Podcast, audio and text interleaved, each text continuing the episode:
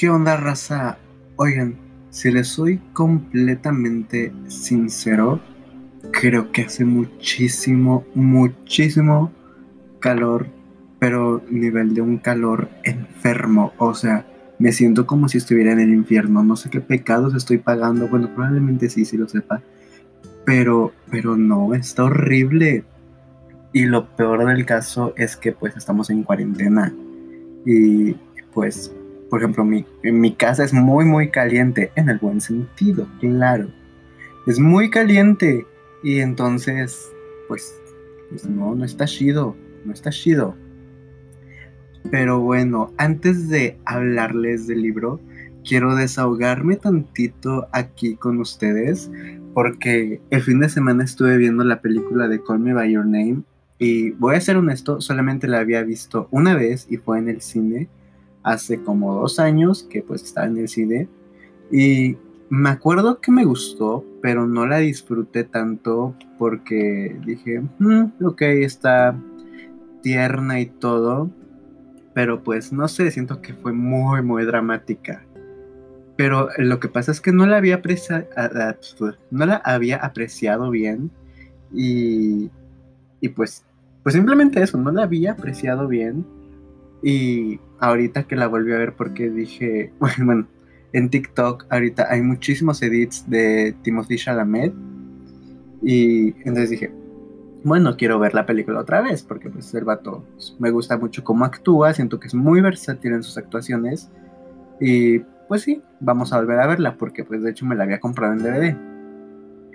Y entonces la estaba viendo y la primera vez que la vi, recuerdo que no había llorado y el fin de semana que la terminé de ver, me puse a llorar muy, muy feo. O sea, todavía no terminaba la película, estaban en la parte del monólogo del papá y, no, yo ya estaba llorando porque así de, no, no puedo. Esta es la cosa más hermosa y más cruel que he visto en toda mi vida. Y de hecho me puse a leer el libro, siendo que tengo pendientes como cinco libros que ya empecé y ni siquiera he terminado. Me, valió y me puse a leer Call Me By Your Name. Es que no, no puedo. Está hermoso. Además, todo es tan artístico en esa película. La música, las esculturas, los libros, todo, todo es tan artístico ahí que, ay no, en serio. Que, quiero vivir en Italia, en la parte bonita. No sé si hay partes feas, no sé, no conozco de geografía ni de historia. Hay asco. Pero ahora sí, ya que me desahogué con ustedes y es que perdón, necesitaba sacarlo y pues aquí yo sé que ustedes me escuchan, los amo.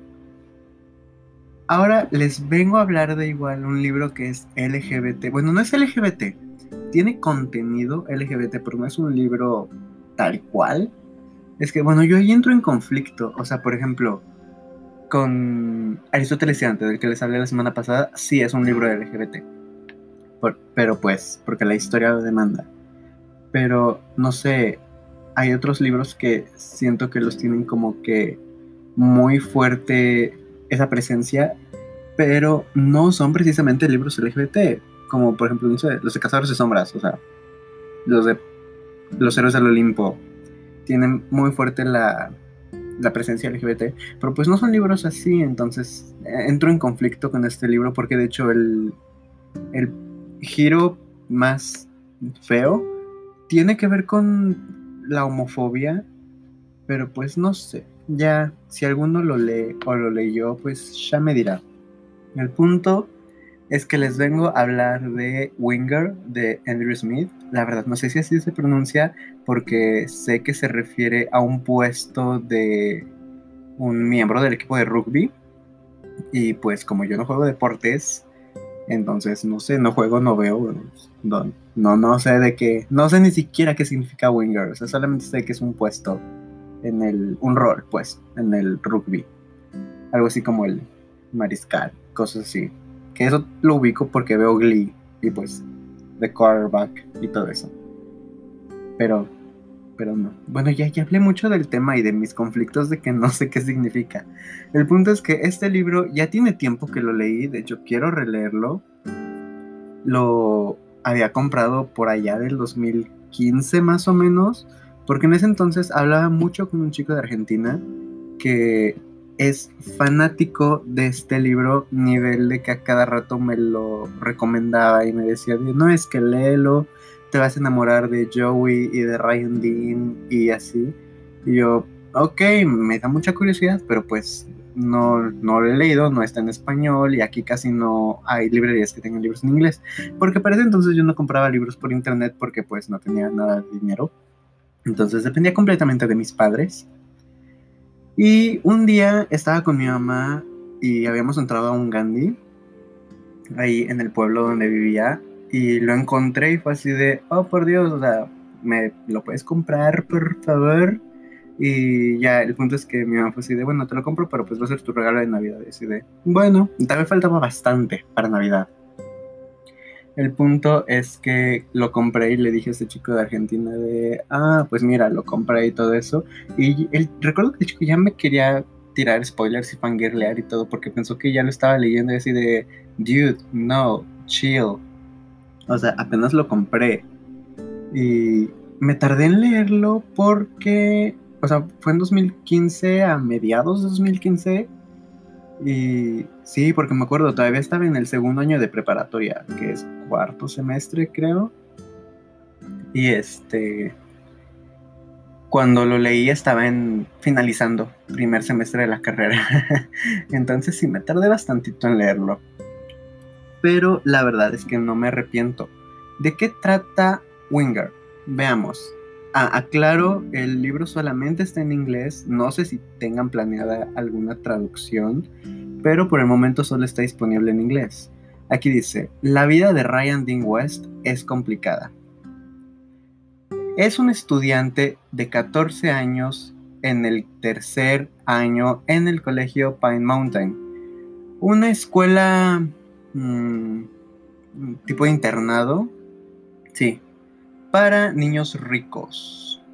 Está atrapado con su roommate, bueno, con su compañero de cuarto, que es un gran idiota, y en el, en el equipo de rugby. Hmm, a ver, he's stuck rooming with biggest jerk on the rugby team. Ah, ya, ya, ya, perdón, no había leído esa parte. El chico es un idiota, pero en el equipo de rugby. Y pues son, son roomies y causa problemas y todo eso. Y Ryan Dean se encuentra enamorado de su mejor amiga Annie, que piensa de él como un pequeño niño. Mientras Ryan Dean trata de manejar la escuela, la vida, el rugby, se encuentra a sí mismo atravesando diversas decisiones y probablemente creando los más grandes errores, iba a decir mistakes, perdónenme, eh, en el camino pero nada lo puede preparar para lo que sigue. Y cuando lo impensable ocurre, Ryan Dean tiene que encontrar un modo de aferrarse a lo que es realmente importante sin importar qué. doy asco traduciendo en inglés. Creo que por eso dejé de dar clases. No, no es cierto, no fue por eso, fue porque me caía muy mal la morra esta que era mi jefa. Me cae muy mal. Y fue así de, mm, nope, bye, thank you next. Eh, pero a ver, en sí, Ryan Dean va en el tercer año, bueno, recordando y considerando el cómo están los años en preparatoria en Estados Unidos, que son el freshman, que sería el primer año, eh, sophomore, junior y senior. Entonces, de hecho, Ryan Dean ni siquiera tendría que estar en preparatoria. O sea, tiene 14 años, todavía tendría que estar en, secundaria. Pero pues como es bastante inteligente, no un prodigio nivel de, ah, bueno, ya tengo 11 años y ya me gradué de Harvard. No, no, no es de ese tipo de prodigios. Es de los prodigios promedio, si es que hay, no sé si existan. Me imagino que sí. Bueno, va adelantado para su edad, ese es el punto. O sea, está en la clase de los de penúltimo año cuando, de preparatoria cuando ni siquiera tiene que estar en preparatoria.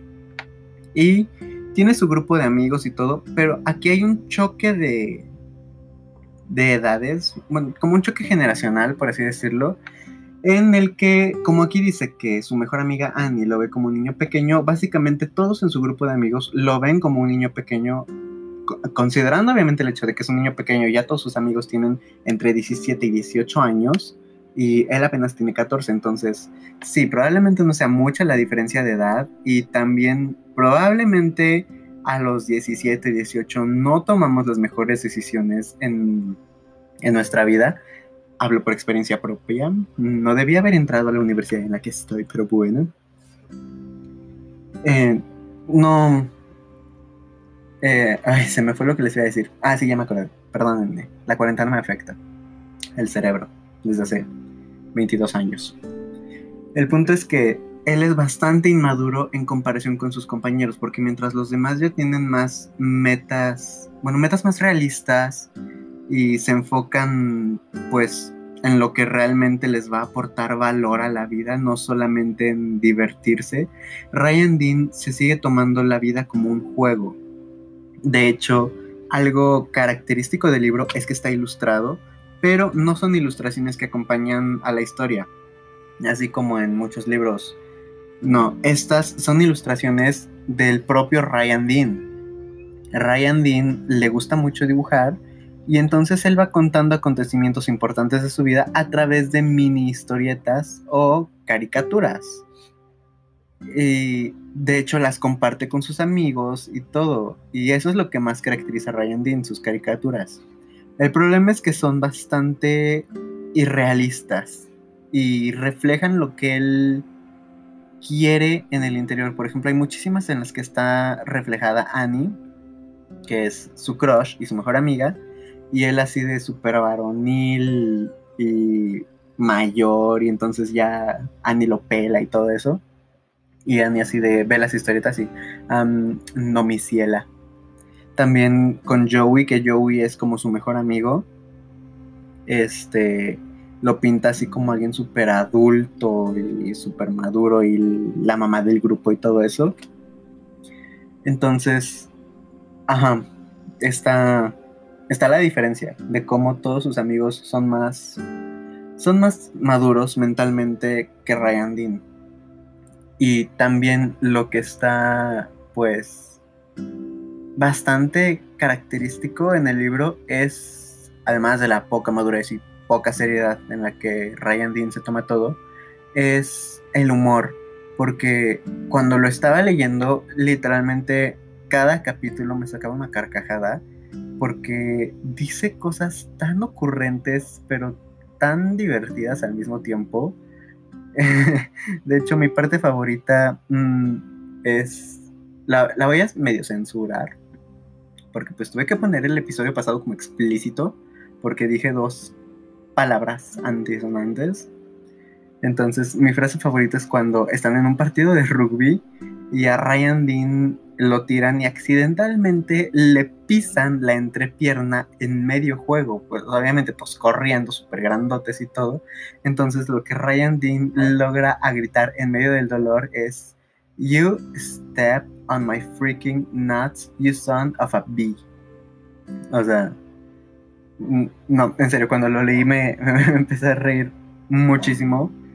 Creo que ha sido el libro que más carcajadas me ha sacado porque no, o sea, en serio, Ryan Dean toma las peores decisiones en la vida, decisiones que no solamente lo ponen en peligro a él, sino que también se lleva de paso a sus amigos, porque pues como que no le importa mucho correr el riesgo a él, o sea, y vuelve a lo mismo con su poca madurez, o sea, cree así de, ah, bueno, pues yo voy a hacer esto, me va a afectar nada más a mí, pero no considera el hecho de que sus amigos mayores son como que figuras medio paternales para él, porque se hacen cargo de él, porque, ah, ya dije él muchas veces, perdónenme, porque Ryan Dean es prácticamente un niño, o sea, apenas está entrando a la adolescencia y está súper alborotado, de hecho, lo, igual, otra característica de Ryan, Ryan Dean es que es muy, muy, muy hormonal, o sea, es, sí, es muy hormonal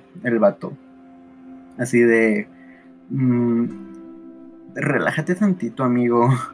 O sea, las hormonas las tienes súper intensas.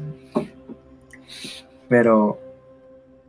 No, o sea, es, este libro no, no voy a decir el spoiler porque pues es la, es lo, no es lo principal diría yo, pero es lo que le da un giro a la historia y de hecho da paso a la secuela porque tiene secuela, se llama Stand Up, igual creo que tiene que ver con alguna posición en el rugby, pero no sé, no estoy seguro y la verdad es que no he leído la secuela, solamente leí el prólogo, pero no sé, tengo un poquito de miedo con la secuela. por, el, por el giro en la trama que ocurre en el primer libro. Que lo que les decía, no es un libro LGBT, pero el giro en la trama tiene que ver con homofobia. Porque, eh, o sea, les digo, te la pasas riéndote todo el libro, toda la historia y así, pero de la nada llegas a, un, a, la siguiente página. O sea, te estás riendo, no sé, en la ciento... ¿No? ¿Cuántas páginas tiene? Ah, casi 400. Te estás riendo, no sé, en la 400. Llegas a la 402 y ya te quedas así de... ¿What? ¿Qué acaba de pasar? Llegas a la 405 y ya estás llorando. O sea, así, así de la nada te cambian las cosas y súper rápido. Que de hecho creo que es lo que le da un toque más realista. Eh, bueno, si todo el libro es súper realista, si omitimos las tonterías que hace Ryan Dean, porque sí, es un personaje medio tonto y maduro y todo. Pero les repito, la edad, hay que dejarlo ser, tiene 14 años el niño. el niño, como si yo fuera muy mayor. Ay, ¿Por qué dije muy mayor? Como si yo fuera mayor. Mis faltas de ortografía al hablar, perdónenme, doy asco. No sé por qué sigo haciendo esto. Ah, sí. O sea, eh, lo hace más realista en el aspecto de que una tragedia ocurre sin que te des cuenta y en cualquier momento y súper rápido, o sea, ni siquiera te da tiempo de procesar lo que estás viviendo y, y no, no, no, no, no, no. Así, así yo no juego. Este libro sí me hizo llorar mucho, no me dejó inestable, ni me dejó en bloqueo lector ni nada, pero sí, sí fue de las mejores lecturas que tuve en el 2016 y creo que logró muy bien lo que pocos autores logran. De hecho, creo que Rick Riordan había sido el único que había leído que tenía ese, ese toque en ese entonces, en ese entonces, aclaro, porque ahorita pues ya he leído más, de que en una página te estás riendo y en la otra empiezas a llorar, así de la nada te cambió las cosas, súper drástico, pues como en la vida real, ya les dije. Entonces, creo que es un, autor que lo maneja bastante, bastante bien. Y, y, ay no, es que en serio, se lee súper rápido, muy, muy rápido. ¿Por qué digo súper tanto? Eh? Alguien explíqueme, ¿por qué digo súper tanto? Ni que fuera superhéroe. Pero, pero sí, vale muchísimo la pena. La verdad, Sé que no es un libro con mucho hype, aunque sí lo he visto bastante en Bookstagram. Bueno, ahorita ya no tanto. Sí lo veía mucho por 2014, 2015 y así. Sí, sí lo veía muchísimo. Pero ahorita ya, no sé, como que el hype que tenía el libro pasó. Además, la portada está muy cool. O sea, es Ryan Dean, es una foto de Ryan Dean con unos puntos en la ceja y un pañuelo en la nariz porque le está sangrando. Y trae su uniforme del colegio. Entonces, ah, bueno, de hecho aquí estoy viendo, el libro es del 2013, con razón tenía tanto hype como por 2014. Con, cuando sale un libro nuevo Young Adult, muchísimo hype. Que está muy cool. Me encanta que los libros se vuelvan populares. Y no, no me gusta la gente que así de, ay, no, ahora se va a volver popular. Yo lo conocí desde antes así de, a ver, amigue, si topas que el autor necesita que el libro se vuelva popular, de hecho es lo que quiere, que su libro se vuelva popular, o sea, sí, lo hace por el arte, pero también por el reconocimiento, o sea, si no, pues fácil lo podía haber publicado en internet gratis, en Wattpad, en Tumblr, cosas así. Que de hecho la, la autora de Heartstopper empezó publicando los capítulos, bueno, todos los capítulos del cómic en Tumblr. Pero sí, o sea, hay que darles el reconocimiento que merecen. Y ya, es básicamente todo. Les digo, el libro solamente está en inglés, Winger, no sé si lo estoy pronunciando bien, es W-I-N-G-E-R, de Andrew Smith. Creo que este no es su primer libro, creo que ya antes había publicado uno, Pero este fue su libro más popular, aunque no tanto porque nunca le vi sello de bestseller, ni pues tampoco está traducido. Que bueno, corríjanme sí, porque según yo no está traducido, pero puede ser que sí. Corríjanme si, si me equivoco. Y, y ya, o sea, ¿cómo se nota que hace mucho lo leí? Porque no les dije tanto del libro. Pero sí tenía ganas de compartírselos. Más que nada porque me puse sentimental con Call Me By Your Name. Y así de, ay, qué bonito el romance. Y, ay, qué bonito las historias LGBT. Qué bonito. Pero les digo, estoy en dilema con este libro de no saber si es LGBT o no. Que según yo no es. O sea, según yo, no es. Pero es que el problema de la homofobia me causa conflicto porque pues usualmente solo los libros LGBT lo manejan. Pero, pero bueno, como dicen en la película de Animales Fantásticos, eh, el molde se rompió conmigo algo así. Ah, así aplica para este libro. El molde se rompió con, con Wingar en el aspecto LGBT. Y pues ya, se ocupan leerlo. En serio está muy cool. Les digo, se van a reír muchísimo con este libro. Y si se encariñan con los personajes, sí van a terminar llorando. O sea, es un libro que no terminas con una sonrisa. Se los digo, no terminas con una sonrisa con este libro. Terminas triste. Pero creo que esa era la intención de, del autor. El, el que te encariñaras y terminaras triste.